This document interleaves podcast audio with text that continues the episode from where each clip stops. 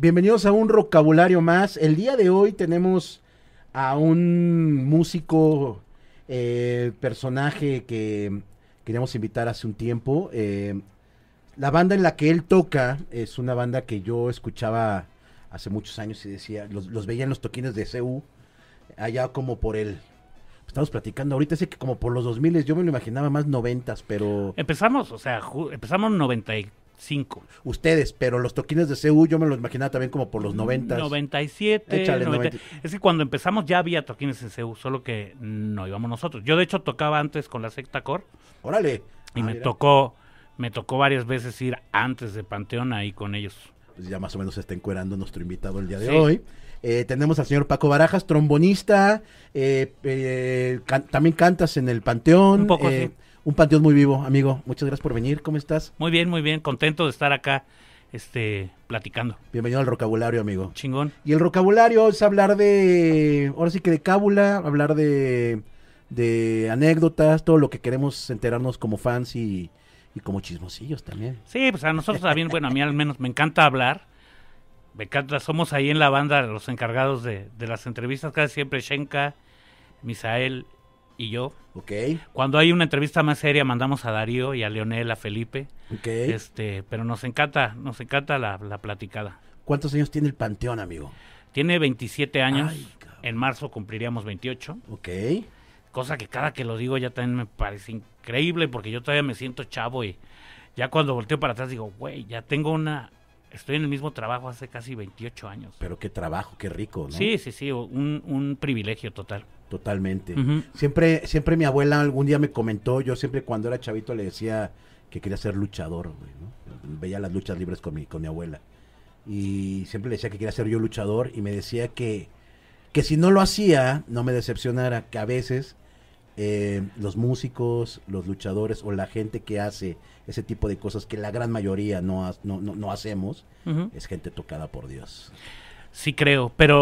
O elegida por Pero Dios. también mi jefe decía otra cosa, en A realidad, ver. o sea, es un privilegio estar vivos para empezar, ¿no? Eso es un hecho. Y, y creo que el privilegio mayor es disfrutar cualquier cosa que hagas. O de sea, acuerdo. claro que tenemos trabajos que de repente pareciera que son mucho más privilegiados que otros, puede ser que sí, pero la verdad es que pues mucha gente la ves por la calle, creo que es algo que yo veo mucho de los mexicanos y A que lo, lo pondría como en primer lugar o lo pongo en primer lugar cuando cuando alguien este me lo dice. Nos hemos fijado mi novia y yo de repente que la gente que tira la basura es muy feliz. Es un trabajo que pareciera de mierda, pero si los ves echan un desmadre, o sea, los ves cotorreando un chingo, siempre se están, re- parece una secundaria eterna. O sea, dice, esos güeyes, o sea,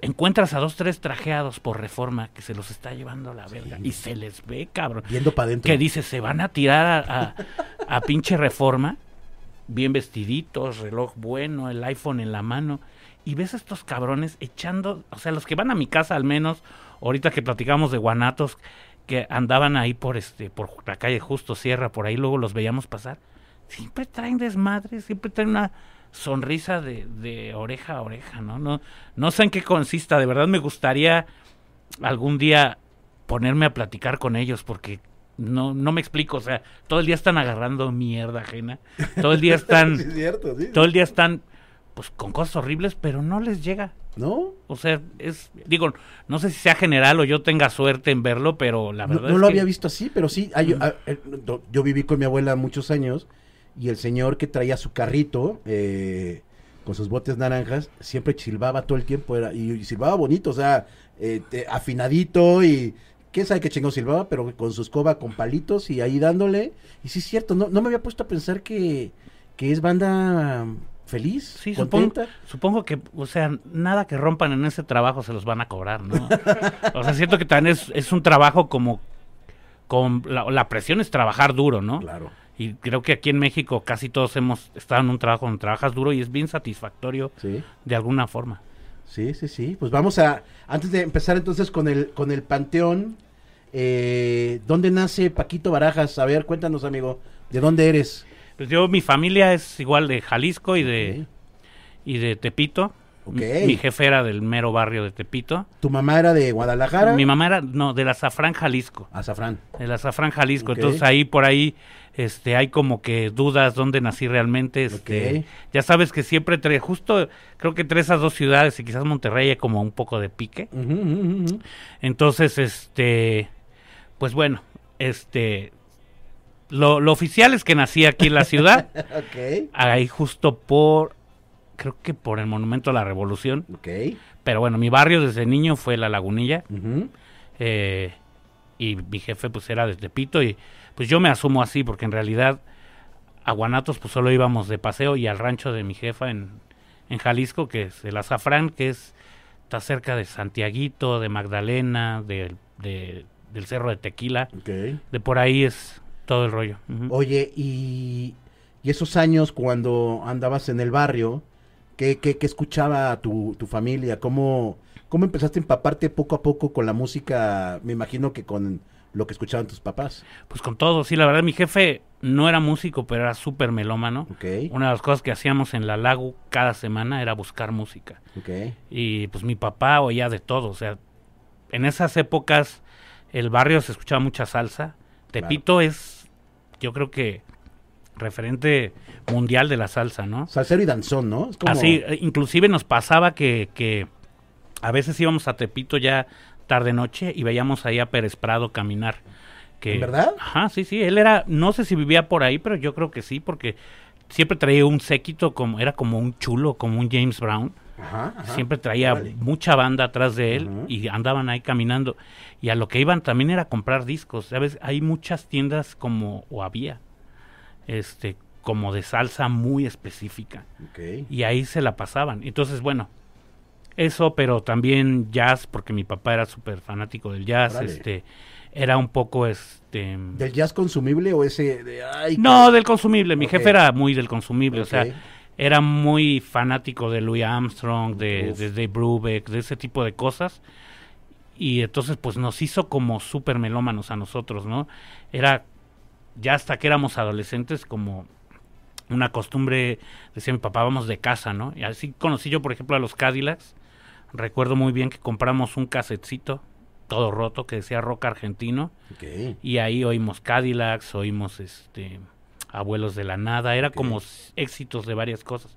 Entonces nos metió la obsesión de conseguir un disco de los Cadillacs y era cada semana ir a, al puestito del señor que conseguía música buena. Era, es algo que yo creo que muy difícil de comprender para estas generaciones donde te gusta una rola, sacas el Shazam, la buscas en Spotify y es casi imposible que no la encuentres. Claro. y si no es ahí es en YouTube y si no nosotros teníamos que sufrirle bastante. Yo creo que de ahí que te apasionaras tanto con la música no o sea lo que es Cadillacs Mano Negra eh, por ahí este prisioneros cosas así nos obsesionamos porque nos fue muy difícil encontrarlos en un principio. Después afortunadamente empezaron a venir y ya empezó a, a- a publicarse aquí su música pero pues recién era muy difícil Oye, y el primer concierto que haya sido como de ese cassette que, que tuviste, de algún grupo de ese cassette, ¿cómo fue? O sea,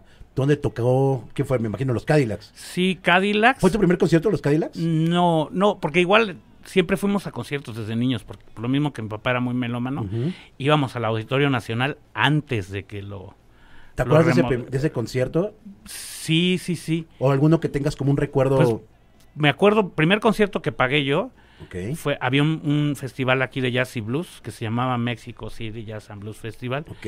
y yo me pagué, me costó 50 pesos, un concierto que tocó B.B. King, tocó Body Guy, Robin Ford, fue, ahí ya estaba remodelado el auditorio, era como cuando recién se abría el, el auditorio, pinche concierto como de 7, 8 horas, así, Pero B.B. King. B.B. King, por ejemplo, sí, él, él cerró el show. Este, mi papá y mi hermano, pues no se imaginan, me estaban esperando afuera porque creyeron que iba a ser un show de dos horas. Y fue un festival cabrón, así, siete, ocho horas de blues, bueno, este, tocó este güey Taj Mahal. Fue una cosa increíble, la verdad. Oye, y regresando al, al, al casetcito este que, que tuvieron tus hermanos y tú escuchando los Cadillacs y rock sudamericano, ¿en qué momento tú dices, quiero ir a un concierto de los Cadillacs? O sea, ¿cómo fue el, el momento donde dices, puta, güey? Pues quiero ahí ir"? sí más que de los Cadillacs de maldita. Este, mis hermanos y yo, mi hermano chico sobre todo que tenemos más cercanía, este, pues éramos los típicos güeyes que estábamos en el cuarto tocando guitarra de aire, ¿no? Y saxofón de aire y todo. Y pues en ese momento, bueno, momentos an- años antes, maldita 91, 92 por ahí, o sea, no hacían un tipo de música que era diferente a todo. O sea, obviamente conocimos ya después bandas como El Ritmo Peligroso, que eran de antes, pues, Todavía antes, claro. pero las conocimos a través de escuchar a Maldita, el mismo, la misma botellita de Jerez, ¿no? Yo me acuerdo mucho, había un programa de Ricardo Rocha que se llamaba En Vivo, Ajá, claro. Sí, sí. y ahí por primera vez oí la, la botella y me voló la cabeza las cosas que decían, porque pues oías música muy cuadrada, de repente, aunque era muy buena la música en general en los 70s, incluso el pop, pues las letras eran siempre de lo mismo. Claro. Y me acuerdo mucho que tocaba la, la botella, esta rola, de, la de O. Dennis, Claro, no O sea, y- de Toxic. Ajá, y un niño así de 8 o 7 años decía, no mames, qué cagado, güey, ¿no? Entonces, pues más bien por ahí y luego con Maldita y, y la verdad, admirando un chingo su trayectoria desde entonces que pues los veíamos incluso en Siempre en Domingo junto con Caifanes, con otras bandas, pero haciendo algo totalmente distinto a lo que Estaba uno acostumbrado. a lo que hacían los demás, o sea, sí hasta hasta hasta el momento Lalito Cervantes el sax que ahora sí que no creo que en paz descanse, pero Sí, sí. que ahí anda, o sea, el cuñado era nuestro ídolo, pero pero heavy, ¿no? Wow. ¿Y en qué momento? Eh, porque el, el instrumento que tú ejecutas es un instrumento no tan em, popular, llamémoslo así, entre, entre los chavos, porque lo empezaste a tocar, me imagino, muy chavo. Eh, ¿Cómo fue la cercanía por, por el mismo, lo mismo que me estás contando de venir de un barrio en donde se, se, se, se mamaba demasiado la salsa, eh, sonidos latinos? Por, por ahí fue el tema de, pues bueno, voy a hacer el del trombón, o fue porque te tocó. En realidad totalmente por otro camino. Órale. Por otro lado, este teníamos un par de vecinos, ya no vivíamos en la Lagunilla porque el, el temblor del 85 nos corrió y vivíamos en la Campestre Aragón, Esmeralda, este Casas Alemán por ahí, no sé si ubiques. Y mi hermano, teníamos un par de vecinos que tocaban en, en la Sinfónica del, del Poli. Mi primer maestro de música, Rafael Estudiante, y otro vecino que igual en paz descanse, Rey David, Rey David Durán, que tocaban corno francés Órale. y tocaban en varias orquestas, en Filarmónica Nacional, en la ópera y no sé qué, y los escuchaba yo todo el día ahí estudiar. Y bueno, no solo yo, mi hermano mayor también andaba como en ese en esa búsqueda vocacional. Y pues mi papá, que era un enamorado de la música, la verdad, moría porque uno de nosotros fuera músico. Y el primero en intentarlo fue mi hermano. Fuimos a la Expo Educa, que se hacía ahí en Auditorio Nacional, y que iba gente de todas las carreras. Y justo el güey que nos tocó, que del conservatorio era un chavo trombonista, que me gustaría saber quién es, la verdad no sé quién es, Ok. y nos habló del instrumento y nos lo vendió cabrón, o sea, porque nos dijo, a ver, todo el mundo puede tocar el saxofón, bueno, no es que todo el mundo pueda, pero es como el saxofón, la trompeta, pero vean el trombón, y creo que junto con la trompeta ahí es el instrumento más versátil de todos. ok. Nosotros, ¿sabes por qué? Puedes tocar música clásica, puedes tocar jazz, puedes tocar blues, puedes tocar reggae, puedes tocar salsa.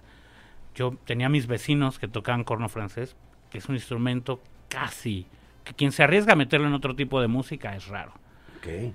El corno francés es un instrumento hermosísimo, pero que está como que ahí cuadrado a, a la música clásica mi hermano se mete al conservatorio, eh, consiguen un trombón, no era de él, pero nos lo prestaron, y como que a él en realidad no le interesaba, no era, no era muy su pedo. Su onda. Entonces estaba ahí el trombón y se salía mi hermano, yo era el que lo armaba y inclusive me cantaba como olía, que es una cosa muy rara porque huele muy mal un instrumento de esos y más uno viejo, huele a tubo y huele a baba. Claro.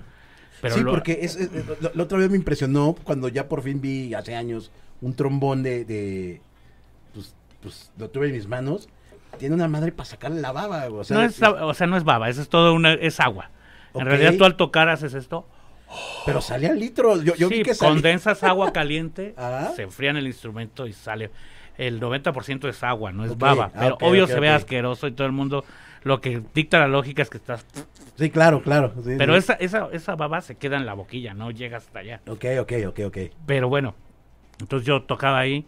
Mi hermano lo dejó, pero yo ya se me metió como la obsesión en la cabeza. Y oíamos muchísima música clásica también porque, pues porque éramos muy clavados y íbamos cada semana, sobre todo a la orquesta, a la Sinfónica del Estado de México. Había un director en esa época, todavía vive, que se llama Eduardo Díaz Muñoz. Estaba Batis, estaba, o sea, cada semana y nos empezó a apasionar mucho más la música ya en general, ¿no? Entonces yo más bien entré, hay un programa, todavía existe, pero creo que medio se lo robó TV Azteca, ¿Cuál? que se llamaba Orquestas y Coros Juveniles de la Ciudad de México. Ok, que era, era un programa nacional. ok. Y había orquestas, que todavía existen algunas, incluso la que yo empecé existe, una en Gustavo Madero, una en Tlalpan, una aquí en Cuauhtémoc, en todas las ciudades iban los niños a aprender a tocar. Y la verdad es que un programa que yo creo que, digo, creo que sigue ahí, lo recomiendo a todo mundo porque de ahí salieron muchísimos músicos muy buenos que conozco. Y tú ibas y te prestaban un instrumento y te enseñaban a tocar básicamente. Órale. Y lo que empezabas a tocar era música clásica, o sea, te sentabas ahí a leer música clásica y música popular mexicana sinfónica. Y ahí empecé a tocar, o sea, ya y me di cuenta además pues de lo que me decía este cuate, ¿no? En cuanto tuve el trombón en mis manos y empecé a caminar por él por la calle, me empezaron a invitar a bandas, o sea, como es un instrumento que se ocupa, pero que es no tan no tan común, así literal me salí, cuando me subí al micro, me invitaron a una banda de salsa, yo no sabía tocar. Me invitaron a, a una banda de rock, me invitaron a todas partes, me invitaban con el trombón y pues me di cuenta que era mi boleto de entrada a todas partes, ¿no? Wow, oye, tocar salsa, Sí. complicado, güey. Muy difícil, eh, todo un estilo, ¿no? Claro. Pero es, es- es ese. Es, es- es esa. ¿Cómo le podemos llamar? Es, es ese sentimiento en donde en cada casa por lo menos hay un salsero o que sabe bailar salsa, ¿no? Y Ojalá siga siendo así, la verdad me ¿Crees que no? me preocupa que, o sea, me, a mí me enorgullecía mucho como que la música popular de México, cuando éramos jóvenes, nosotros chicos, era la salsa, o sea, y es una música súper brutal, ¿no? Hoy en día creo que no es tan la salsa de... O sea, sí conozco mucha gente salsera y me imagino que en cada casa sigue habiendo alguien, pero normalmente debe ser el papá o el tío. Sí. No creo que, o sea, la verdad, corríjanme si no es así hasta en los comentarios, pero creo que no es tan común ya. Yo dentro de mis ratos libres soy DJ y llevo 14 años de ratos libres tocando en un lugar que se llama La Vipo, en Coyoacán. Mm. Ah, sí, sí, lo ubico. Y pues obviamente tiene su momento de salsa el fin de semana, ¿no? O sea, obviamente he, he pasado por todos los momentos de reggaetón, que lo odio, pero ya me gusta. O sea, al principio, pues... eh, eh, es- Ujú. No hay ya- que odiar nada. ya- ya- sí, bien, bien. Pero todavía creces como con... Un día me dijo mi novia, eh, la changa, algún día me dijo, te sientes tan rockero, güey, que supuestamente el rock es la música más libre que existe y resulta que son los más prejuiciosos del mundo, güey. Porque a mi mujer le encanta el reggaetón, güey, ¿no? Entonces dije, tiene razón, o sea, somos muy prejuiciosos. Pero bueno, el punto es que pongo, pongo música en, en- en la Vipo y cuando llega la hora de la salsa, sí he visto a chavitos bailándola y bailándola muy cabrón. Pues qué chingón, qué chingón, la verdad te digo, uno se desconecta, ¿no? Es el problema, creo en realidad. Ojalá pudiéramos hacer lo que de repente no hicieron nuestros papás y seguir conectados. Nosotros siempre hemos tratado y de verdad, si buscas, nunca hemos hablado mal del reggaetón. Inclusive tuvimos una época que Gorri y yo, por ejemplo, oíamos mucho Tego Calderón, Ah, bueno, a, mí Daddy Yankee, me- pero los criticaban igual cuando empezó a entrar ese pedo. O sea, por ejemplo, la gasolina. Claro. O sea, era una rola que si no sabías el contexto de ese pedo, decías, este pendejo que le gusta Sí. la gasolina, no mames. Y repites un millón de veces. Si le echas tantita oreja, discos producidos, cabrón. güey. O sea, y lo mismo, o sea, de las cosas de hoy en día. Yo lo único que veo mal de todo este pedo es que siento que como que con el reggaetón de ahora, como que el- le atinaron a la manera de de hacer que la gente rebelde sea la gente que está a favor del sistema. O sea, veo demasiada defensa a, a cosas que están saliendo del sistema. O sea, digo, no o sea, nosotros en nuestros tiempos pues era estar en contra del sistema. Claro. Y hoy en día la misma gente, la gente rebelde defiende el sistema. Dice, o sea, no está mal que te guste. No tienes por qué darle explicaciones a nadie de lo que te guste. Pero no me vengan a vender que esto es la rebeldía. O sea, Sí. esto no Sí. es la rebeldía. Bueno, tal vez en sentido literal sí lo sea. Y por eso es tan complicado. Pero habría como que buscarle un poquito más, ¿no? O sea, la puerta de entrada, pues puede ser quien quieras. O sea, si le buscas tantito al Bad Bunny y. Pues es un güey que es bueno, es un güey Sí. que tiene mucho talento, ¿no? Sí. Pero siento que ya en este momento está un poco perdido su pedo. O sea, ya no creo que sea lo mismo, ya creo que no depende tanto de él. Pero tampoco quiero ser como el René de calle 13, que se la pasa tirándole a medio mundo. El canal, claro. güey, parece que lo único que quiere es esa atención. O sea, deja a la banda chambear, si no lo comprendes, pues, digo, esa, esa rola de, de Bad Bunny que estuvo de moda que decía si tu novia no te mama el culo. Ajá, ajá. O sea, decíamos el Misael y yo algún tiempo. O sea, las pendejadas que cantábamos en los autobuses, papá. Nada más que nosotros no las grabábamos. Claro. Y siempre decíamos, puta, si nos pagaran por decir pendejadas seríamos ricos. Hoy en día hay muchos a los que les pagan por decir pendejadas y son ricos. ¿Y nos tenemos que cagar en eso? No, güey. O sea, tienes que decir, bravo, güey. Un, un amigo que es padre de familia, hablábamos de, del si tu novio no te mama el culo. Decíamos, güey, ¿a mí qué me va a asustar eso si yo cantaba la pucha asesina en los noventas, cabrón, ¿no? O sea, también O sea, si lo ves así, dices, Hoy claro, en día la cuca es de lo más incorrecto que Claro. A mí me sigue mamando. Claro. La oyes en el carro y ya con los oídos de hoy y dices, verga.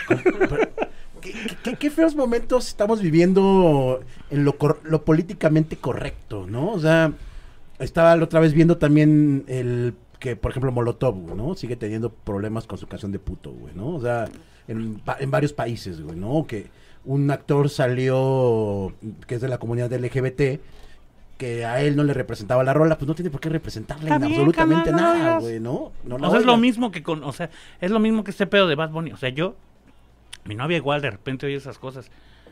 Y qué hueva estarte, ay, guácala, ay, quítalo.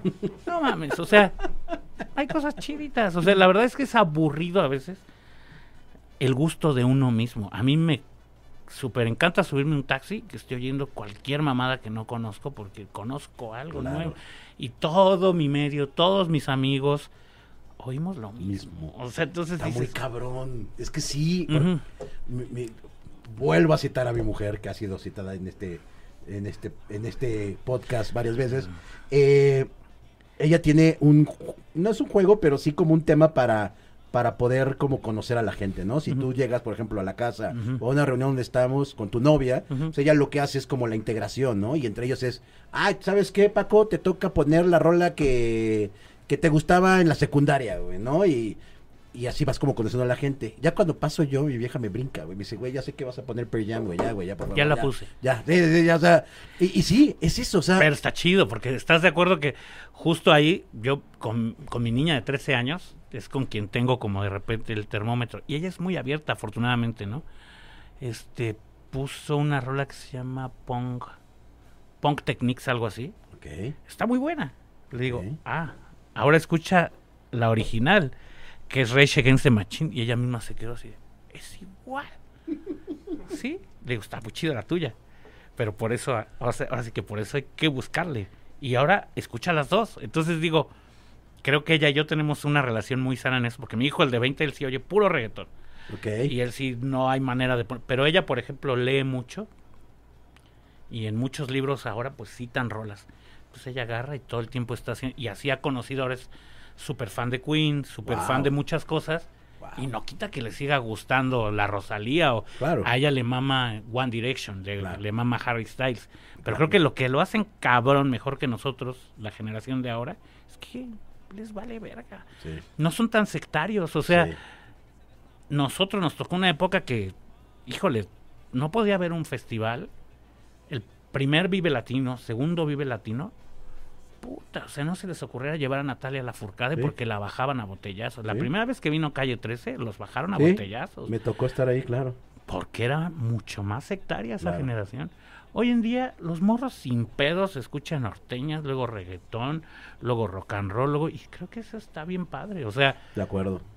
sí tienen muchas este cosas que yo pienso a veces que pierden su tiempo en luchar por cosas que no son importantes. Este, trato de entender muy bien yo el tema del lenguaje inclusivo. Ujú. A mí no me quita nada decirlo, me cuesta trabajo porque no me es natural. Pero a veces veo gente tan clavada en eso. Y decía la Vogue el otro día, creo, no quiero mentir, pero creo que fue la Vogue Ujú. que decía, ok, está bien, gracias por luchar por la comunidad. Pero a nosotros nos molían a madrazos y nos querían matar. O sea, eso era una lucha. No pierdan la energía. O sea, sí hay que hacerlo, hay que informarlo, hay que tratar. Si a la gente le hace sentir bien eso, si creemos que es correcto. Pero estarse mentando la madre en Twitter por gente que pues no lo ha entendido cuál es el pedo de ese y no vale la pena. Creo que en eso se pierde mucha energía hoy. Todo el día estás viendo discusiones por todo. Y dices, neta, esto vale la pena. O sea, ¿Tú te has enfrascado en algún momento? antes sí, ya ¿Sí no. te enfrascabas? Sí, antes sí. O sea, el. Twitter afortunadamente me lo robaron. Ajá. Este, alguien me robó mi cuenta. ¿Y te, te enfrascabas ahí? Hace muchos años que no, pero en un principio, o sea, años, digamos, de de Peña Nieto, de cosas así, llegué a enfrascarme con gente y después, justo platicando con un compa, Rafa Sarmiento, que es bastante este enojón en. Twitter, me dijo un día, compa, güey, hay que dejar de pelear con la gente por pendejadas. Porque, o sea, neta es así de Qué que... desgaste, ¿va? No, y unas reacciones tan desproporcionadas, así como que gente a favor de la no violencia amenazándote de muerte porque no estás, no estás a favor de esa no violencia, dices, carnal, este, está un poco incongruente este pedo, pero uno también está ahí, güey. O sea, yo me enfrasco en mi mente ¿eh? y pienso, pienso las respuestas que daría, pero ya no las pongo, ya me calmo y trato de no, porque además todo se sobredimensiona hoy, se saca de contexto y te pueden funar por cosas que quisieras explicar toda la vida y luego no puedes, ¿no? Qué cabrón. Oye, mira, qué platiquita tan sabrosa eh, de, de- de los tiempos de ahora que políticamente correctos, pero bueno. Eh, vámonos al lado de la música otra vez. Eh, ¿En qué momento conoces a los Panteón? ¿Cómo, cómo, ¿Cómo es ese acercamiento? O sea, tú ibas caminando por la calle con tu trombón y dijeron, hey, vente para acá. Pues Co- casi. ¿Neta? A Con, ver, cuéntanos. con Panteón en, en- en particular, sí. O sea, ah, perdón, perdón. Estuviste con secta. sí, sí. Ah, eh, cuéntanos eso. Pues estuve con secta. Yo empecé a ir a tocar con unos amigos del barrio, Ajá. con el primer cantante de la Matatena, el cagado, el Nuke, que él es este es artista plástico hace muchos años y él fue junto con Manolo y Tito y Bechos de los fundadores de la Matatena. Él dejó esa banda y quería hacer otra. Y era, es el mejor amigo de mi hermano de la secundaria. Ok. Y me invitaron a, sabían que yo tocaba trombón, me invitaron a tocar. Y teníamos una banda que se llamó El Sindicato del Esca. No sé cómo se llamaba. Ok. Pero en realidad nunca tocamos. O sea, ensayamos unas rolas. Ajá. Fuimos a un toquín que se hizo en una bodega en Peralvillo. Ok. Y antes de que nos subiéramos a tocar hubo plomazos. entonces- No. Entonces, entonces no tocamos, pero ahí conocí a algunos de la Matatena, ya la Matatena que seguía tocando, y me subí a tocar una rola con ellos, o sea, yo sí toqué en el show, y por ahí alguien me vio de la secta, no recuerdo quién de todos, y me invitaron a tocar, y como pues yo iba en el conservatorio, me quedaba más cerca, ellos eran de bastante lejos de Atizapán, Atizapán, ajá. Ajá, pues empecé a ir con ellos, o sea, y de ahí ya había visto a los panteones, pero Panteón empezaba, empezaba, o sea, la, la secta tiene uno o dos años más que Panteón. Ok. Este, y pues andaba yo en eso, pero nada que ver, ahí no los conocí ya bien. En un microbús literal, Tavo, que era nuestro trompetista, que ahora este, vende cochinita pibil en, Neta. en la San Rafa, ajá. Qué rico. él este él me dijo eso es un trombón carnal y yo sí ah güey tenemos una banda te invitamos y la chingada ah cámara. Y yo pues para ese entonces pues tocaba de repente con la tremenda tocaba con con la secta este grabé en todos los demos de todo el mundo creo. Y fui al ensayo de Panteón y como que me llevé mucho mejor con ellos a nivel personal. O sea los de la secta son mis hermanos hasta la fecha, sí, los amo mucho. Pero ellos ya tenían su banda fundada, digamos. Ellos ya estaban por firmar con Sony. Ya, era, ya era un rollo muy diferente. Entonces, y no me invitaron, digamos, a ser parte de la banda, era yo músico invitado. Invitado, ajá. Todos los panteones, grabé el demo, iba a ensayar con ellos, iba a veces, pero no era de la banda. Y cuando se iban a tomar las fotos del demo, Misael me habló y me dijo, güey, vamos a tomar las fotos. Vente a las fotos, pero significa que ya no vas a andar de culero en otras bandas. Ah, qué chingón. Y ya, pues fui a... Esas fotos se tomaron ahí en Tlatelolco, en un parquecillo que hay. Y ya a partir de allá fui parte de Panteón. Que de eso, pues, si la banda tiene 27, pues eso va a ser 26 o, Madre. o por ahí, sí. Oye, ¿y qué, qué, qué demo era el que iban a...? Se llama Toloache Paminegra. Es el de Toloache para mi negra. Ajá, que es el primer, pues la primera grabación de la banda que grabamos en la Loca Records, que es este, pues era el estudio de un compita que grabó el nuestro, grabó el de la secta, grabó el de la tremenda, este, Loco Hernández que produjo el primer disco de riesgo de contagio. Wow. Yo me, yo me acuerdo mucho de... eh, Andaba yo de, de, de, de- de Ganapán y mi mamá me dijo, güey, basta de que seas Ganapán, huevón, en la casa. Si no quieres estudiar, en ese momento, te voy a poner un local en Pericuapa. güey". Ah, chingón. me puso mi localito en Pericuapa, pues yo chavito tenía 16 años, güey, ¿no? Y de repente me encuentro con un disco que se llamaba Escuela de Baile, Ujú, los hacía Pepe Lobo. Pepe Lobo Records. Y ahí es donde yo conocí a, a- a Panteón, güey, en un... En un, en una Mm, en los en- acoplados, Los, que sí. acoplados, donde venía La Tremenda, donde venía Salón Victoria, o- Panteón, la, la, la Sotehuela. Eh, Que la Sotehuela era la banda del hermano de Misael de, Ah, ok. de. Órale, órale. Y alternaron obviamente muchas veces, me imagino. Sí, muchísimo, sí. Entonces ahí es donde conozco a Panteón y ya después viene, según yo, el disco en donde empezaron a ver los madrazos sabrosos de Panteón, que fue el de al lado... A la izquierda de la a tierra. a la izquierda de la tierra. Que ahí este nos empezó a ir muy bien desde el demo, la verdad. Bueno, también nosotros seremos muy mamadores o no, pero nosotros consideramos que nos empezó a ir muy bien desde el demo. O sea, es- la gente empezó a jalar mucho. Claro. Ser viral era En- otra en- En cosa. esos momentos, claro. Era otra cosa, o sea, era tal cual de mano en mano. El demo vendimos muchísimas copias y la gente nos empezó a pedir disco de las rolas que no estaban en el demo.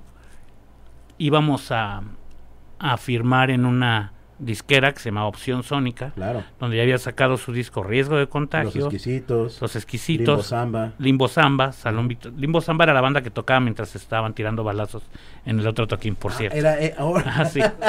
Este, buenísima banda, no Sí, entiendo sí, a dónde se fue. pero- Este, bueno, entonces nos empezaron a dar muchas largas. O sea, nosotros llegábamos a las citas y el cuate que era el AIR, no sé, de la disquera, siempre nos dejaba esperándolo. Para esto ya habíamos visto como su carpeta de productores, que esas estaba Rafa García, que fue donde acabamos grabando el disco, y ya nos habíamos decidido por él, porque nos vibró muy chido, se nos hizo padre su su, Su ex- rollo. su- su rollo. Rafa, Rafa tocaba en una banda que se llamaba Sistema, creo. Órale, sí, Sistema claro. y Ansia.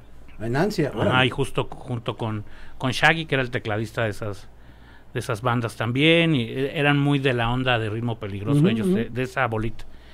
Y bueno, pues fuimos a la disquera, nos cansamos de, de pedir chichi y le dijimos al de la disquera, bueno, nosotros entramos a grabar el lunes, contigo o sin ti, fue el recado que le dejamos. Nunca se apareció, afortunadamente. Este, nosotros conseguimos dinero así de que pidiéndole prestado a la, mamá, abuelita, claro, claro. a la mamá y grabamos nuestro disco ahí con Rafa que pues como todos los discos este debut son un desastre pero creo que es, a la vez tiene una magia increíble no y la gente la percibió. Grabamos pues grabamos la dosis Marcos Hall este viene Cúrame viene Toloache eh, pequeño tratado de un adiós. La verdad yo creo que un gran gran disco debut y con mucha buena vibra de, parte de, de Rafa García y de- del Shaggy que fueron los productores y bueno era independiente. independiente teníamos fundamos nuestra disquera que le pusimos la Real Independencia Ok. se llama la izquierda de la tierra porque bueno siempre lo hemos sido pero en ese momento muy somos muy zapatistas este Incluso el arte, pues es como un paliacate. Este- Sí, es muy rojo todo el, Ujú, sí. el arte. ah. Hay como un hay como un carro, ¿no? O- Sí, está un carro en la parte de atrás, que es una foto vieja de la familia de Misael, no es... Ok. En realidad es ahí, pues, una foto que nos gustó para poner ahí. Y, y bueno, pues te digo, un éxito. Ese disco, de los discos independientes, es de los discos más vendidos de la historia. O sea, hemos vendido yo creo más de 200 mil discos de ese y vendimos como 100 mil solitos así, en tianguis, en... Eh, Es lo que a decir. En, en ese entonces, un disco independiente, porque to- ahora ya obviamente todos son independientes, porque obviamente la, el- la, la- la aproximación a la gente es un poquito más fácil que hace 20 años, hace 25. sí, no, las plataformas te permiten, o sea, De acuerdo. ser súper independiente, ¿no? O sea, un demo ya lo puedes tener en una plataforma y que, y que venga enlistado igual con Panteón Rococó también, aunque te- sea un demo. ¿no? Sí, sí, sí, sí, sí. Y nosotros agradecemos siempre nuestro camino porque a- afortunadamente no firmamos con nadie y aprendimos a hacer de todo. O sea, Imagínate los pinches golpes en la cabeza que se dio la IR de Opción Sónica. eso, es- eso espero.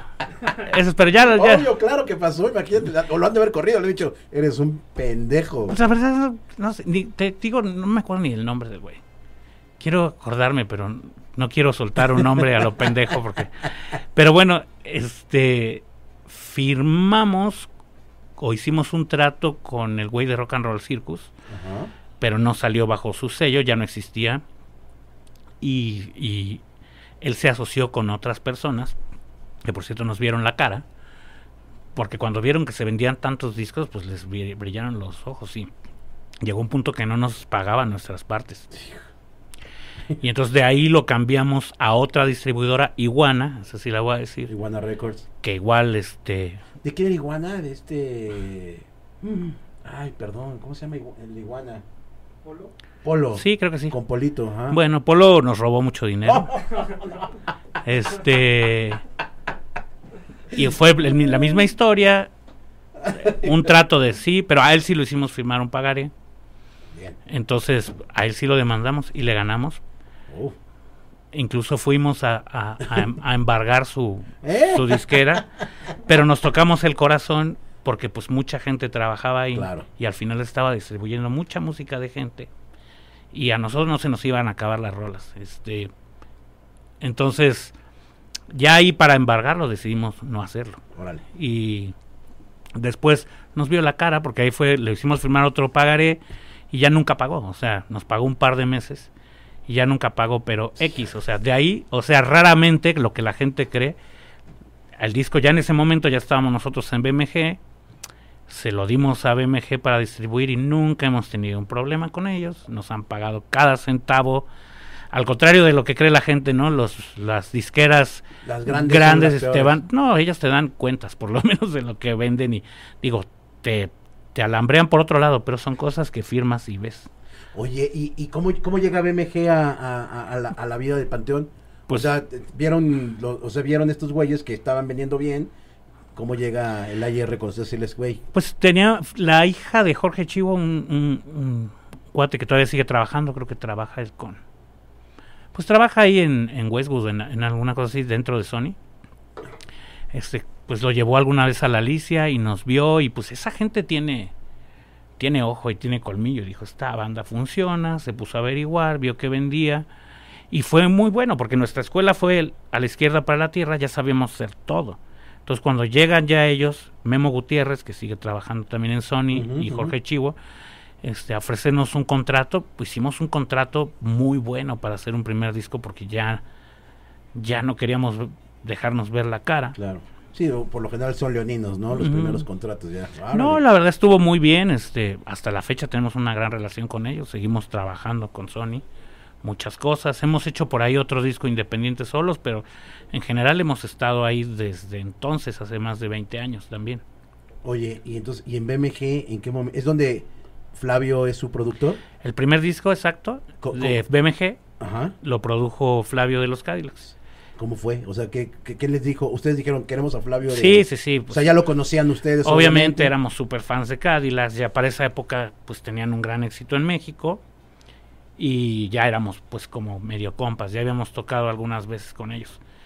Y Misael fue un día tocaron en el Palacio de los Deportes y le regaló una gorra a Flavio y Flavio es una persona súper accesible y empezamos ya como a cotorrear.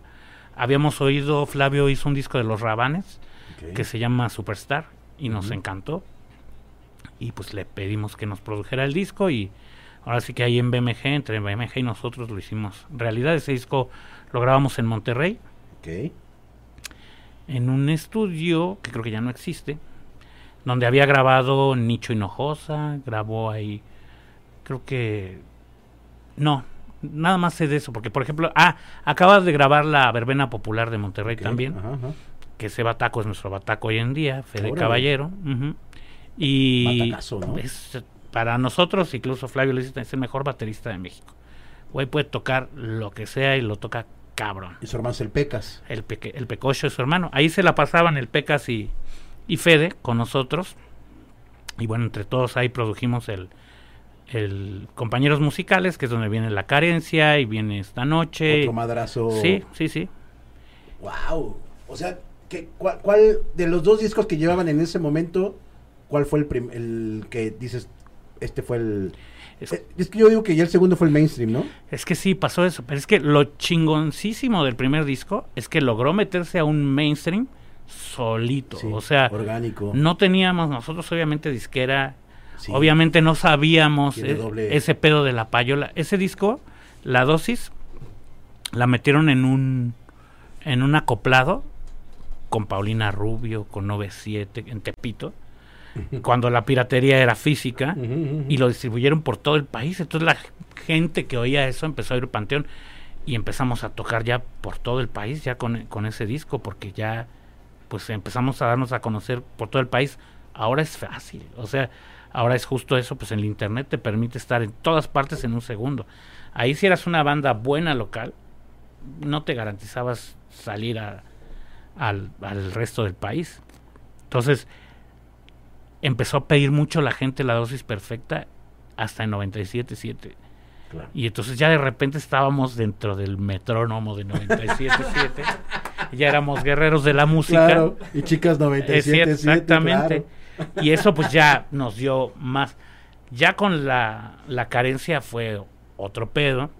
Fue un buen momento, creo, porque justo al mismo tiempo Inspector grabó su disco también. Pues no sé si era el segundo o el tercero de ellos y también fue un putazo. Entonces fue fue un gran momento, o sea, para pues para la música más más real, más urbana, no sé cómo decirlo. Oye, y para Paco, ¿cuál crees que sea la rola eh, bandera de Panteón? ¿La dosis o la carencia? Yo creo que la carencia, o sea, es que las dos en realidad, Yo- pero... Pero está, está, está cabrón el tiro. Sí, sí, sí. Son dos rolas que no hemos podido dejar de tocar desde que salieron. Y o sea, lo más seguro es que no las van a dejar de tocar. no, porque también somos de la idea de que pues la gente a eso va. Claro. O sea, O, o algún momento crees que vaya a ser su ingrata? En algún momento, no creo, ¿no? Pues no, o sea, la verdad es que tiene ahí una parte medio delicada la carencia, pero no, no, no creo que vaya a ser nuestra ingrata. De hecho, se me hace muy mal que, que se dejen de tocar rolas, ¿no? O sea, justo me encantó que en una entrevista en el aeropuerto Miki dijo, o sea, a ver, la gente también debe darse cuenta que los músicos relatamos la realidad, no, Claro. no la creamos, o sea, Claro. debemos estar en contra de la gente que, que, que hace violencia, ¿no? O sea, es como, no sé si se lo han hecho también ya los escritores, lo pensaba yo. Un escritor ya no puede hacer un libro acerca de un hombre que es un macho que golpea a su mujer. Claro.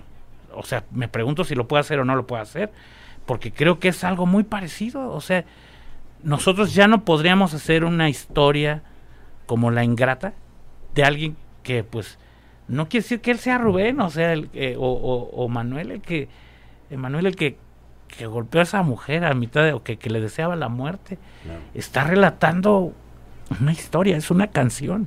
Sí, no, no, no tiene nada que ver el tema personal con la obra, ¿no? O sea, sí es, tendría que totalmente independizarse, soltarse, quitarse. Yo creo que va a pasar, ¿no? O sea, creo que estamos muy al principio de esto y va a llegar un momento que las cosas se nivelen y, y todos nos pongamos un poco más de acuerdo. Ahorita hay un boom que se agradece igual.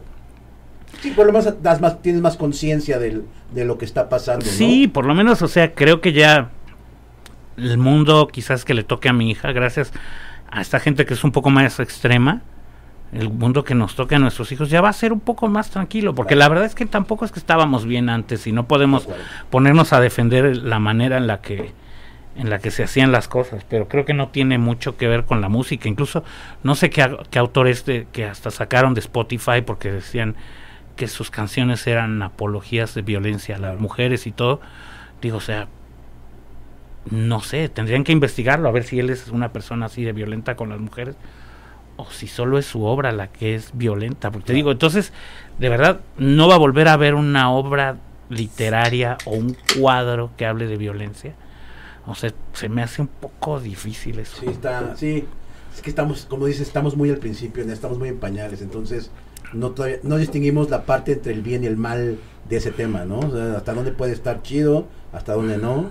Pero como dices, yo creo que sí va a llegar un momento donde va a haber una media en donde probablemente ni tú ni yo lo, lo, vayamos a ver. Hay que platicarlo nomás, creo, ¿no? O sea, dialogarlo, porque creo que están cerradas a veces las dos partes. o sea, ya inmediatamente cuando haces un cuestionamiento de un lado y de otro, no pasa, o sea, ya en medio ya hay una barrera y no hay diálogo. Sí, es que es cuando se enfrentan dos adultos, ¿no? Más bien es eso. Sí. Somos tercos por naturaleza. Sí, sí, sí, yo soy el rey de los tercos. ¿Eres Contreras también? Súper, súper. Bienvenido también, porque somos igual. Oye, bueno, entonces Flavio eh, hace hace la producción de, de, para mí un gran disco, de Panteón. Ah, el, el, primero me gustó. Yo de repente voy muy lento. Por ejemplo, me pasaba con Porter hace muchos años. A mí Porter no me gustaba. Yo no sé hasta la fecha si me gusta o no. No he alcanzado a escucharlo. decía, güey, no, güey, es que me preocupa que esto le llamen rock, güey, porque esto para mí no es rock, güey, ¿no? Nuestro, lo que platicamos en un principio, ¿no? Nuestro, nuestras ideas, nuestro, nuestro tema de que nos... Que nada es rock, en realidad ya si pones a poner si rock era Elvis Presley y para mucha gente ni siquiera, entonces... Pues no, ¿viste la película? La acabo de ver apenas. Aburridísimo, no la soporté. ¿Neta? Sí, sí, no.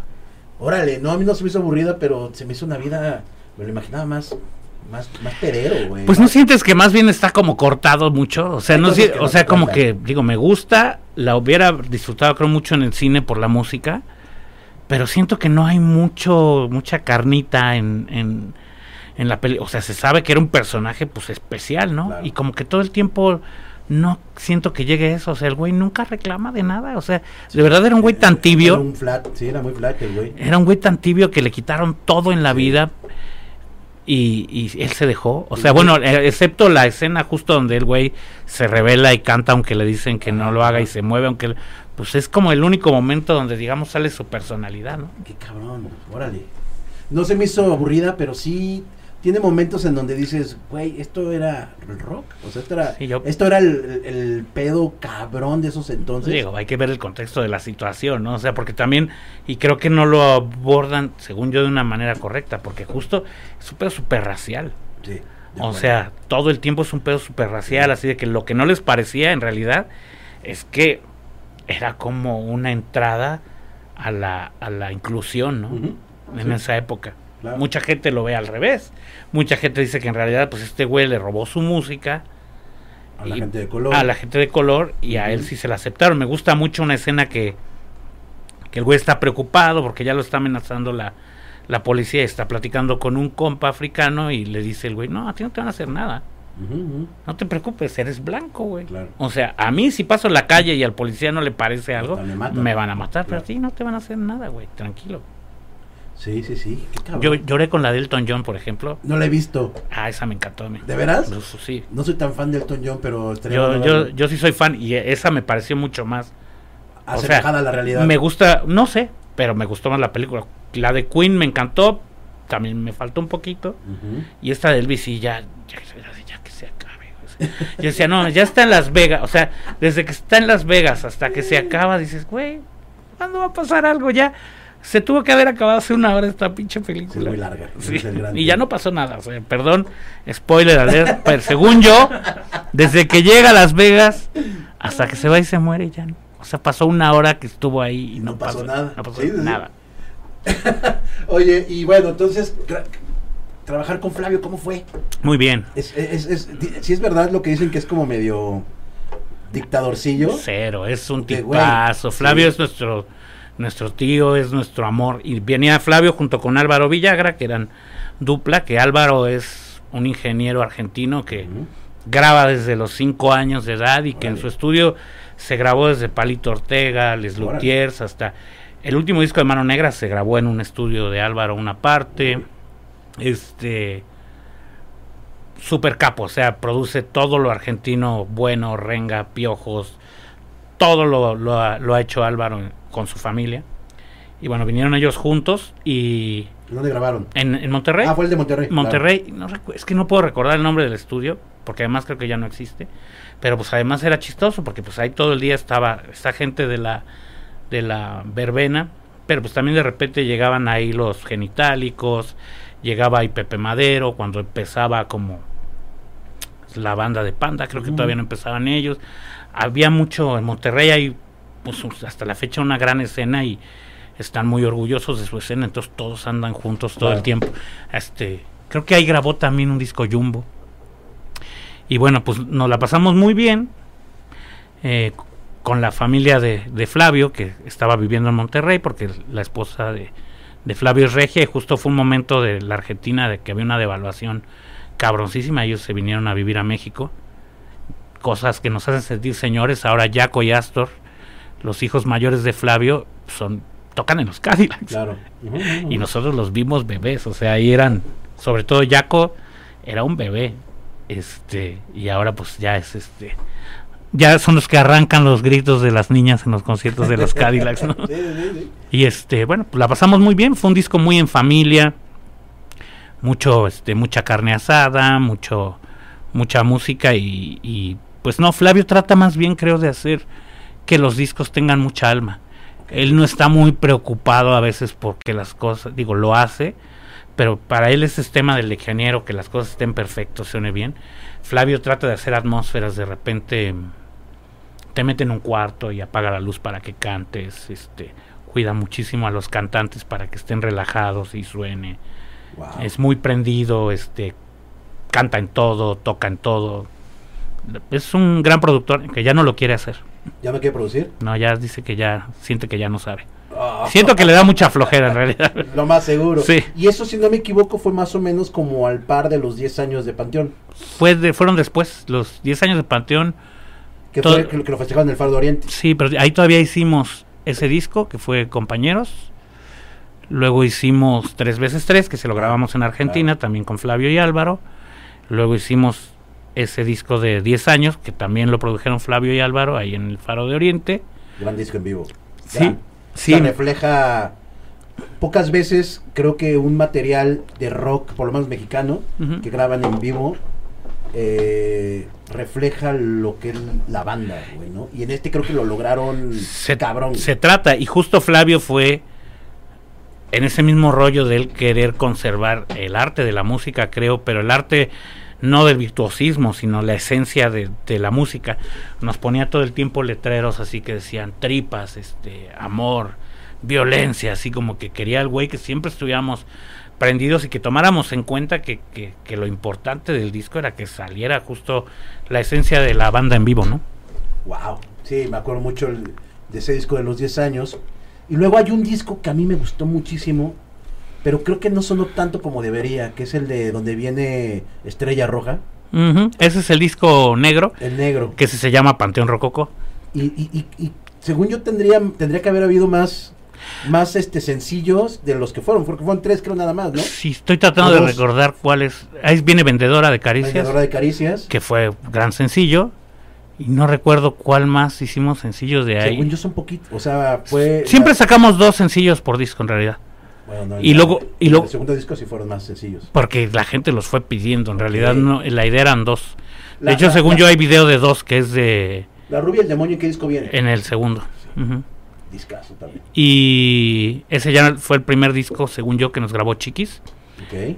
que también es un tipazo y es nuestro hermano, este amamos a Chiquis, es totalmente otra manera de producir. Chiquis es un es más dictador Chiquis de hecho y él hace todo. por eso, por eso de repente la confusión de que decían, no, pues grabó este Charal, Y el queso. y el queso, o sea, la verdad es que mm, Chiquis cuando falta algo lo hace él, porque Chiquis toca todo. Claro. Chiquis es un, un músico al que le falta mucho reconocimiento en México. Es yo creo uno de los productores top de México. Ha producido cualquier banda que le digas, yo lo he hecho así con una chela enfrente, tal banda, ya, tal banda, ya. Y de pop y de rock y de lo que quieras. Ha producido desde Arjona hasta Las Víctimas, a nosotros, a Moenia. Es, es un dios chiquis de la música y es un músico increíble. O sea, él en caso de que diga, ay, me hace falta una guitarra con un solo tipo country, lo toca él. Claro. Si quiero el bajo tal, lo toca él. Lo único que no hace es tocar vientos, Pero todo lo demás lo toca y lo toca. Es un súper virtuoso, chiquis. Este, le sabe los teclados, le sabe las guitarras, a los bajos, la batería. Bueno, todo el mundo sabe que es un monstruo tocando la batería también. Es, es un músico increíble y también creo que logró descifrar muy bien a la banda. Que creo que es muy importante a veces.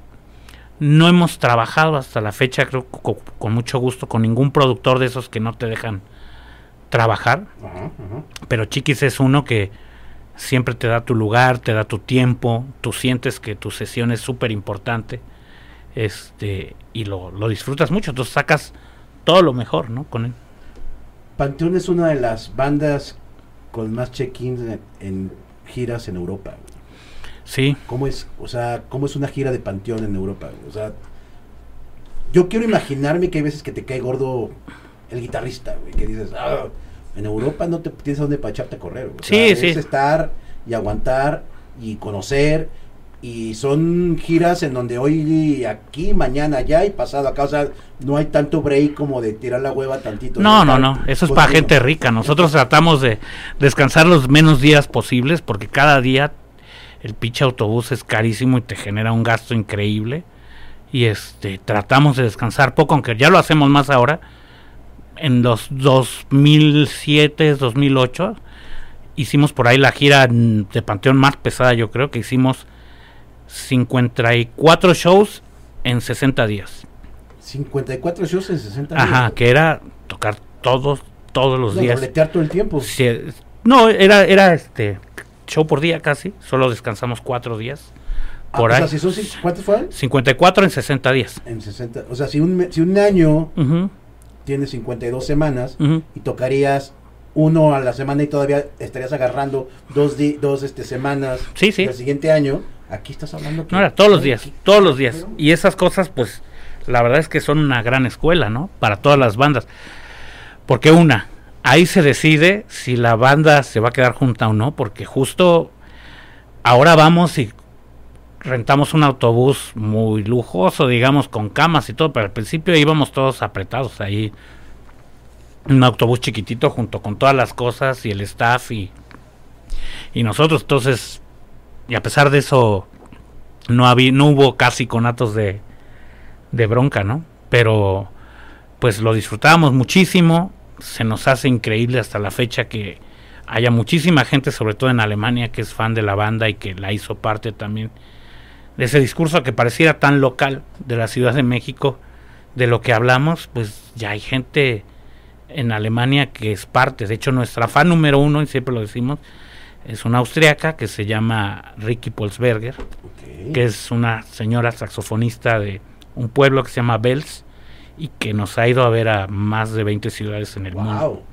Y que lo único que oye en su vida es Panteón Rococó y sueña y, y, y vino al Foro Sol, va a vernos a Estados Unidos, creo que ya fue a vernos a Argentina, ha ido a todas partes. Wow.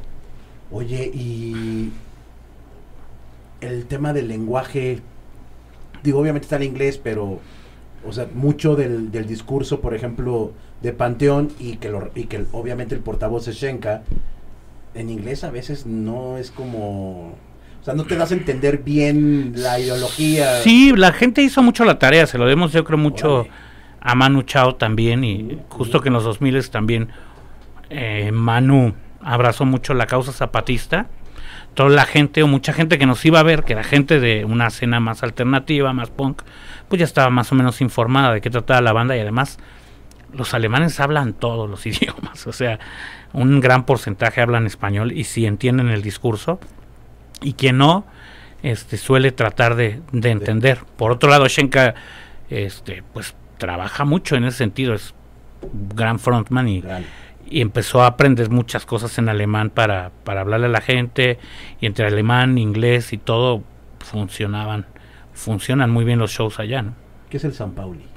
San Pauli es un barrio de Alemania que está en Hamburgo y que, bueno, entre otras muchas cosas, pues era un barrio, digamos, a donde llegaban los piratas. Es un barrio de, no es de mar, pero es de puerto. Está el puerto de Elba ahí, donde está, es el barrio rojo, donde están las prostitutas, están este, muchos bares, donde, donde los Beatles este, se conocieron a, a Ringo, por ejemplo tocaban ellos también ahí en, en un par de lugares, este, y es como, pues digamos, que el barrio emblemático, uno de los barrios emblemáticos de la izquierda en, Europa, junto con Kreuzberg en Berlín, este, Cristiania en Dinamarca, donde la gente, todas estas cosas que creo que ahora no son más naturales en el mundo, este, antirracismo, eh, mucho feminismo, tienen muchísimo el rollo este de la comunidad LGBT hace mucho tiempo y también hay un equipo de fútbol que enarbola también las mismas cosas, este un equipo de fútbol que creo que reivindica la, la idea del fútbol como como un deporte también del pueblo y, rebelde y que significa más cosas que, que solo dinero, ¿no? Es un, toda la, la barra de, de San Pauli pues vestidos de negro con calaveras eh, y todo el estadio si tú vas este está lleno de pintas a favor de digamos progresistas no o sea siempre en favor de, de los movimientos sociales en favor de, de, de la gente de las mujeres de muchísimas cosas Wow. Y, y ustedes le van a ese equipo de fútbol, obviamente, porque todo el tiempo lo traen como. Eh, sí le vamos al equipo de fútbol pero lo importante de San Pauli es el barrio Ya. y es este pues nos sentimos muy parte de ahí la primera vez que fuimos a Alemania estuvimos un mes viviendo en San Pauli. Y eh, éramos muy llamativos creo para la gente.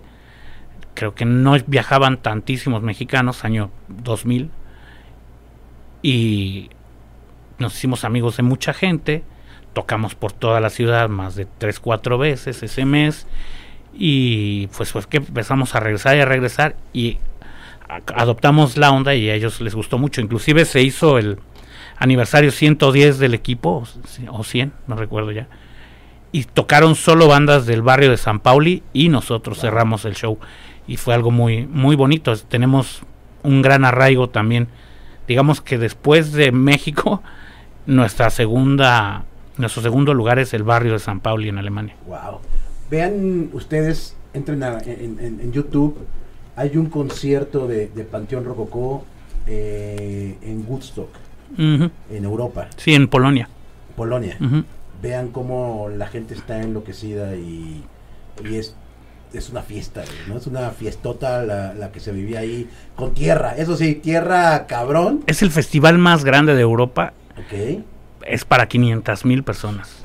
Es una locura y nos tocó tocar además en un momento que ellos celebraban una cosa que es cuando ellos sacaron a los alemanes de, de, de Polonia. Entonces a mitad del show sonamos una sirena y hubo un minuto de silencio. Increíble porque estaba este, en el escenario en ese momento Roman Polanski, estaba el que era el presidente de Polonia que después de después murió en, en un accidente. O sea, gente muy importante. Roman Polanski creo que poco después le, a- le hicieron orden de aprehensión. O sea, y fue, fue, fue muy chido. Después de nosotros tocó esta banda de Metal Creator. Y este, pues la pasamos muy bien ahí como, como chamacos. Y es otra cosa que te da mucho la música, ¿no? Eh, conoces a gente realmente increíble, ¿no? Que cómo íbamos a pensar que los los que empezamos la banda hace 27 años, que queríamos tocar en la fiesta de, de- del bajista para, para ligar, para llamar la atención y vamos a lograr eso, ¿no? Wow. Y se refleja, amigo, porque ¿Cuántos son? ¿10? Somos integrantes? ocho ahorita. Ocho integrantes. De los ocho, ¿cuántos son originales? Pues todos prácticamente, o sea, fuimos entrando, digamos, poco a poco. El último en entrar fue Tanis, el percusionista. Yo entré como dos años antes que él, junto con Gorry, eh, de los primeritos, pero eso es un, un lapso como de dos, tres años. O sea, los primeritos fueron Darío, eh, Darío es el tecladista. el, el bajista, bajista. Darío, Claro, Leonel, uno de los guitarristas, Sí. y Felipe, el tecladista. Sí. Digamos que ellos son los fundadores y ya luego empezamos a entrar todos. Shenka entró tocando la guitarra. Ah, Ellos tenían otro cantante.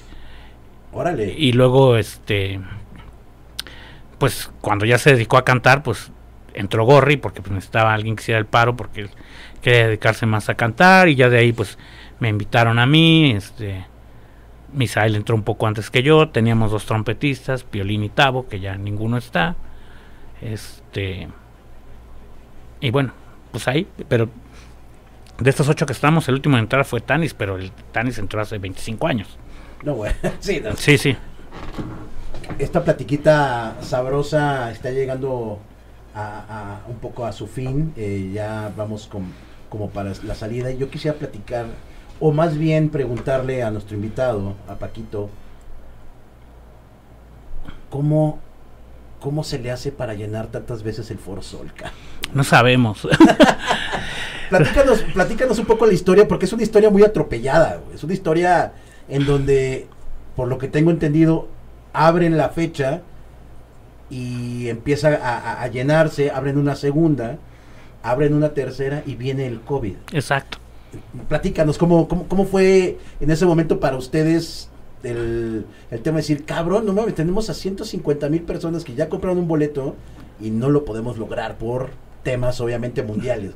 Pues, pues para todos, ¿no? No queremos, o sea, creo que hablar de eso y victimizarse personalmente es muy egoísta. Hubo gente que perdió la vida, ¿no? Y bueno, lo, como lo vivimos fue que estábamos en los cuernos de la luna, o sea, cuando se propuso hacer la fecha por el management, por el booking de la banda, porque nosotros no creíamos capaces, ya hemos, habíamos hecho muchas arenas, Ciudad de México, habíamos hecho el Palacio ya en varias ocasiones, y pues lo que pensábamos es, bueno, pues hacemos ahora tres arenas, que son de 25 mil personas, o hacemos este tres palacios, o, o sea, hasta había la broma ahí, decía Misael, hay que hacer 200 alicias, este... Porque antes, en los principios de la banda, siempre medíamos la gente en alicias. ¿Cuántos alicias hay? No, pues uno o dos, pero apretado. ¿En flow? Alicia cuánto- cuántos cabrán? ¿200 personas? Mm, Con Secta Core y con Patricia llegaron a meter 800 personas. Pinche Nacho. Era, no, pero Nacho ya, Nacho ya, ya no es el de antes, ya es una gallina, ya, no, ahorita con lo de... Con lo de ya había pasado antes eso, eh. Pero, pero lo entiendo, Nacho lo que está haciendo es pues cuidar a la gente, Claro, o claro, sea, sí, de acuerdo. la verdad es que no puedes meter tanta gente ahí. En esa época, pues, no estaba hecho para eso. Más bien pues, llegaba la gente y no se les decía que no, pero, Claro. Pero no estaba hecho para eso. La Alicia es, yo creo que bien unas 350 personas. Sin estar tan apretado. Mm, Sí. Bien. A 800 personas, que era lo que te digo, era una cuestión que no, no respirábamos arriba. sí, sí, no, no era posible, porque además se fumaba dentro Claro. de... Y tabaco y mota, o sea, Claro, no era... Claro, claro, claro. Pero bueno, este, regresamos al Foro Sol. Se propuso la fecha. Estábamos muy preocupados por, vamos a ir viendo qué onda con el marketing. Va a ser muy difícil llenar esto. Yo me estaba comiendo una tortita en Tortas Polo. ahí por el Parque Hundido. Y Muy ricas. es muy, muy, muy buen, muy buen lugar. Sí. Y este, de pronto nos dicen, pues ya se van a lanzar los boletos. Ah, pues ya, publiquen todos, ¿no? Y así de que no me acaba la torta. Y me empiezan a decir del management, ya está sold out. Guau. Y yo, ¿qué? No mames, no está mal la página. No, hay que checar si se cayó la página. No, que está caída la página. No, pues hay que checar. Ya checan con la gente. No, es que ya está sold out. Que están preguntando los del Foro Sol si hacemos otra. Y nosotros todo lo votamos y todo el mundo es igual en la banda, no es, Bien. no es que decida nadie más que otro. Entonces, puta, localicen a todos y háblenles. ¿Qué piensan de otra? Oh, sí será. No, pues hay que, hay que vernos tranquilo. Pasaron creo dos, tres días, lo decidimos, se abrió y ¡fup! se llenó otra vez así. Esa ya como en dos o tres días se llenó. Aún así. Ajá, no, bueno, para nosotros, o sea, son 65, 120, son 130 mil personas sí, a sí. ella. Y decíamos, ok, no mames. Y entonces empezaron a insistir, eso ya pasó un rato, que, que quieren la tercera y nosotros. No, había una banda, hay una banda muy confiada, otra banda que no. no. ¿Tú de qué lado estás? Yo estaba, la verdad, de los que no creía que se Incrédulo. a llenar la tercera. Gorry, por ejemplo, él siempre es, hagamos 10, chingue su madre. y este, pues ya, nos convencimos, nos convencieron. Ya estábamos ensayando. Ahí ya tardó, porque ya la tercera la anunciamos 15 días después, por ahí. Pero empezó a insistir tanto la gente que se decidió sí hacerlo. Entonces, este, estábamos preparándonos mucho, ensayando un chorro, este, nos gusta hacer un show diferente cada cierto tiempo, entonces cambiamos los arreglos, digo, son las mismas rolas, pero ya hicimos también una vez el experimento, hicimos un show que se llamó Random, que la gente dijera que quería que tocáramos, porque pues hay gente que siempre se queja que no tocamos rolas, y pues bueno, el resultado con votación fue que tocamos casi lo mismo. la gente quiere oír esas rolas. Claro. Entonces, bueno, estábamos en la preparación cuando empieza el COVID y como todos fue así de, bueno, pero pues Tres meses. No. eso no llega a México, 15, ¿no? ah, o sea, claro, primero así, pues viene de China, o sea, no va a llegar acá. Este, venga, seguimos, seguimos, seguimos. Y pues todos sabemos lo que empezó a pasar. Y ya, o sea, ya lapidariamente, cuando cancelaron las Olimpiadas, dijimos, no mames, o sea, si cancelaron las Olimpiadas, cualquier cosa se va a cancelar. O sea, Claro. esto ya valió. ver. Entonces nos hablamos con Ocesa, ya estaba casi soldado la tercera, y este, pues no, pues vamos a empezar a, a posponer cosas, y nos pusieron primero una fecha para, me parece que para septiembre. Pues llegó septiembre o ya venía ahí. No, agarren otra para diciembre. No, agarren otra para junio. No. O sea, ya la gente estaba molestísima, pero todo el mundo entendiendo casi todo el Lo tiempo que, pasando, claro. que no era cosa de nosotros. Y bueno, ya llegó dos años después, casi, Dos años. diciembre, y bueno, ya en cuanto se pudo, se puso sold out la tercera fecha y, y pudimos disfrutarlo porque se nos lo quitaron de las manos. Claro. O sea, estábamos así como, wow. O sea, yo recuerdo con, junto con Shenka, cuando estaban vendidas las primeras dos fechas, tocamos en el disco de Natalia de... Ay, no recuerdo cómo se llama su disco que hizo en el Auditorio Nacional. Muy bueno. Tocamos Shenka y yo, creo que Misael, no recuerdo. Ahí y el director de Sonic llegó y nos dijo, no mames, o sea, güey, felicidades, este... Pues esto no lo ha hecho nadie en español, ¿No? cabrones. Ya después lo hizo Grupo Firme también, pero nos lo chingaron como en dos días. Pero no es justo porque tendrían que habernos lo chingado dos años después. Creo que ellos hicieron cuatro. Este, pues muy orgullosos y todo, pero nos sirvió para poner los pies en la tierra, ¿no? Porque justo hemos dicho en entrevistas, esto a todos nos sirvió como para valorar lo que Claro. hacemos, ¿no? Porque eres el cantante de una banda, no eres nada. Claro. Eres, tocas, no eres nada. No eres nada. O sea, el equilibrio es así, de chiquito. Y bueno, pues tuvimos ya la suerte, ya hace casi un año que conseguimos hacer los shows. Mucho, hubo mucha tristeza. Por eso hicimos el disco de ofrenda también, porque pues mucha gente que iba a ir murió. No pudo llegar. Muchísima gente nos escribió con ese tema de, bueno, yo iba a ir con mi, con mi esposo, con mi papá. Tenemos muchos fans que son los papás de los fans. Iba a ir con mi papá, iba a ir con mi mamá, iba a ir con mi novio, se murió, se murió. Y bueno, pues eso le dio también otro, otro, Sentido. otro sentido. Y creo que el del trabajo de todos, ¿no? O sea, Claro. apreciamos tanto que, que ya, pues, inclusive grabamos ahí el disco en medio, ¿no? ¿Qué serán? ¿Tres generaciones de ahorita? Tres, cuatro. Madre. O sea, porque afortunadamente, como siempre hemos tocado medio tropical, Sí. o sea, siempre teníamos el tema de que, por ejemplo, mi jefe, o sea, le pasaba la música a sus compas y decía, ah, pues tocan como pinche cumbia estos güeyes, ¿no? Y siempre tuvimos como fans más grandes que nosotros. Y bueno, ahorita es así, este, le da mucha risa a mi hija porque ya me pasa mucho que estamos en algún lugar y alguna chica me habla, oye, tomas una foto conmigo, sí. Ay, es que a mi mamá le encanta. Está padrísimo, siempre tenemos mucho público de niños y de este pues de gente muy joven, conocen este pues cierta rebeldía con nosotros. Ya después, este, cuando se hacen mucho más rebeldes, ya dicen que somos unos vendidos, pero, pero ahí estamos para cuando empieza la gente. Oye, una pregunta, amigo. Pacos Ba- Paquito Barajas en estos 27 años ha perdido el suelo alguna vez? Seguro. No, ¿Sí? o sea, uno siempre dice que no, pero sabes, cuesta mucho. Creo que estoy en un lugar también privilegiado porque tampoco soy el cantante. Entonces tengo como suficiente de, de muchas porras. Este, como para todavía este sentirme bien sin que todo el mundo me esté adulando. Y aún así yo creo que sí. O sea, no, no lo dudo y hay gente seguramente que es más nuestro nuestro nuestro community manager que es súper parecido a ti físicamente. ¿Ah, Por sí? cierto, ¿Quién Carlos, es? Carlos Gorospe se llama. Carlos. Ahorita lo ves. Ahorita lo checamos. O sea, de verdad es muy parecido a él físicamente. Este era fan de la banda, entonces dice que un día le negué un, un autógrafo.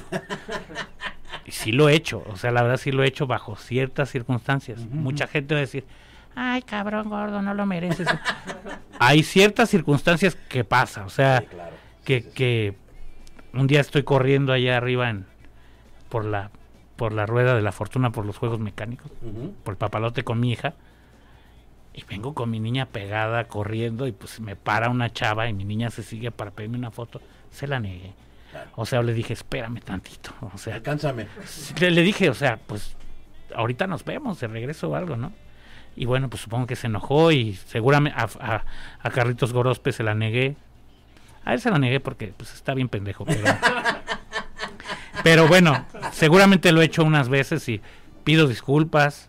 Este, a veces está uno borracho, a veces estás discutiendo con tu novia, con tu esposa y No fue un buen día. no es no, es que sí me, me tocó alguna vez, o sea, estar discutiendo muy fuerte con alguien en un lugar y que se sale mi pareja y me piden una foto y pues obvio la negué porque tenía que ir a corretear a la doña, entonces Qué fuerte. Sí, sí, sí. Entonces, pues pasa. Y, y, y aún así, o sea, digo, después del Foro Sol estábamos insoportables, obviamente. O sea, Sí, sí, sí, sí. y seguimos insoportables para algunas cosas seguramente. Ajá. Y, y- y tratamos de no. Este. Pero bueno, somos humanos, ¿no? Y ahorita que, que, que, que pararon por temas de salud, ¿qué, qué, qué andas haciendo tú? Aparte de, de tu negocio. Este... El negocio lo ve mi hermano siempre. Ah, ok. ¿Tú, tú no estás ahí. No. O sea, si un día decimos, Ah, un de vez, en, de vez en eh, cuando, ahorita no tanto, de vez en cuando sí paso. De hecho, quiero organizar este un, ahí, un, un cafecito para, para mucha gente que en unos días llegué a 20 mil seguidores en, en Instagram y se me hizo chido, entonces voy a organizar ahí un cafecito con la banda. Este, pues sí, sí puedo estar ahí. Inclusive es como ahí pueden ver, hay un disco de oro ahí de Panteón, tenemos ahí cierta memorabilia para... Ah, como- es como museo también ahí. Eh, No, no tanto así, so- tenemos tres cositas, pero Pero está bueno para la eh, foto. Está bueno. Monterrey 225, Café Barajas, en la colonia Roma.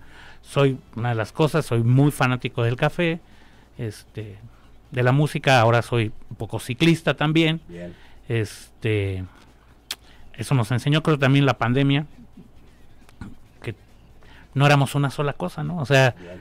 También Aprendimos a hacer más cosas, ¿no? Sí, está padrísimo. O sea, la verdad es que creo que este tema también del podcast este, se puso, ya estaba obviamente en Mm. Estados Unidos, pero en México creo que se puso muy fuerte aquí en, en la pandemia y está padrísimo. Qué chido. Y, a- y ahorita que andan parados, este, entonces andas tú Eh, pues yendo, pasándola ahorita. yendo a Guadalajara a quitarle el tiempo a mi mujer, este, que ella sí trabaja muchísimo, este, tratando de entrenar un poquito, aunque no lo he conseguido, durmiendo mucho, Bien. este, estando, pasar tiempo con mi hija. Familia. ¿Cuándo reactivan? Todavía no sabemos. Ah, el 22 de octubre tenemos Ah, ya show. está, el 22 de octubre. Sí, es que no, o sea, la- lo único que no podía hacer Shenka era como hacer vuelos largos, pero en realidad no, no es un tema muy fuerte de salud, pero pues se le prohibió volar porque tiene temas de depresión y eso. Pero ya el 22 de octubre en Puebla hay dos shows de, es un festival, que no recuerdo cómo se llama ahorita, pero son dos días del festival con el mismo, con el mismo cartel, luego tenemos Hermosillo, este y varias, regresamos a Los Ángeles, que bueno, perdimos varias fechas en Estados Unidos. En- estaban en la gira de Estados Unidos. íbamos para Estados Unidos, íbamos para Colombia, tuvimos que cancelar Colombia, de ahí íbamos para Europa, también se canceló todo lo de Europa, y lo de Estados Unidos, pero la salud es primero. Totalmente de acuerdo. Amigo, muchas gracias por venir. Muchísimas gracias. A ver, sí, ahora sí. Así, y mucha mierda en todo lo que venga. Muchísimas Qué- gracias. Qué, qué chido toparte, qué chido haber platicado en ese momento por Instagram de, de, de lo que estaba pasando en ese momento ahí. Y este, estoy muy contento que hayas venido. Estamos Igual yo, pues, padrísimo. Nos vamos a ver seguramente. Gracias. A ver qué chismes salen de aquí. Este. A ver, Ahorita dice, tienen un programa aquí donde donde dicen que hacen a la gente decir otras cosas de las que dijo para que no crean no crean este lo que dicen otras personas sacamos todo fuera de contexto. como se debe pa- para eso es el podcast Para eso es el podcast. y así de que Ru- Rubén Albarrán te odio por matar al, Al al- doctor Simi. no es cierto te amo te amo Rubén si lo conocieran lo tipazo y la amorosa persona que es Qué chido. Muchas gracias, amigo, Gracias. Y pues muchas gracias a todos ustedes por, por ver el vocabulario. Tuvimos a Paquito Barajas, trombonista y cantante también de, de- del Panteón, eh, corista. ¿Qué, qué, cuál, qué rola del Panteón para ti es la que más te gusta y la que menos te gusta? ¿Cuál vamos a cerrar? Ah, Tienes que tener una que digas, ah, Es que mira- podcast no me gustó. que- ¿no? a ver no no es que en realidad te voy a decir una cosa o sea suena muy mamador pero es que es muy diferente. Obviamente viene la carencia y dices ah pero la gente la disfruta tanto que no puedes Es una odiarla rola. además es la rola que nos puso en el mapa entonces Y aparte hace bailar, no, no te, quedar mal. ajá y te harta pero no. Y pero mi rola favorita pero cambia por el tiempo. Me encanta abajo a la izquierda me encanta ya no te recuerdo este Infiernos que es una canción de un disco hace dos discos me encanta en vivo pero en realidad disfruto es raro que no disfrute una rola te digo si en sí la rola ya me da hueva a mí que la podría dar hueva ensayarla en vivo me encanta porque a la Bien. gente le gusta mucho Para mí la mejor rola, para mí, para mí de Panteón, La Rubia del Demonio es... La Rubia del Demonio se llama, ¿no? la rubia del demonio sí Una gran rola. gracias Delicia de rola. ¿Por qué ya no dicen, por qué ya no cantan la parte de la carencia, el del el chile que te mantiene? sí se canta claro que se Sí, canta. pero la canta el público, no ustedes. ah bueno porque el público la quiere cantar Ah, pero bueno. pero no, no la tenemos este no la tenemos bloqueada Bien. siempre nos ha parecido un riesgo, más en estos momentos, pero bueno, es un chile, es un es una verdura, no Y es es el otra. que te mantiene, Sí, además, Fresco. Fresco. Rozagante. sí, sí, sí, además, Feliz. además diría un mundo, un amigo, a todo el mundo le gusta el chile, Claro. le gusta a todo el mundo, a quien lo prueba le encanta. De acuerdo. Sí. Amigo, muchas gracias por venir. Cuídense, Gracias chao. a todos por, por estar aquí. Eh, nos vemos en el siguiente vocabulario. Eh, sigan pendientes de las, de las redes sociales. Gracias a Víctor Cruz por seguir manteniendo este vocabulario andando. Gracias al buen este, Huguiño en las cámaras. Eh, yo soy Pasto Pastor y pues nos vemos pronto. Chao.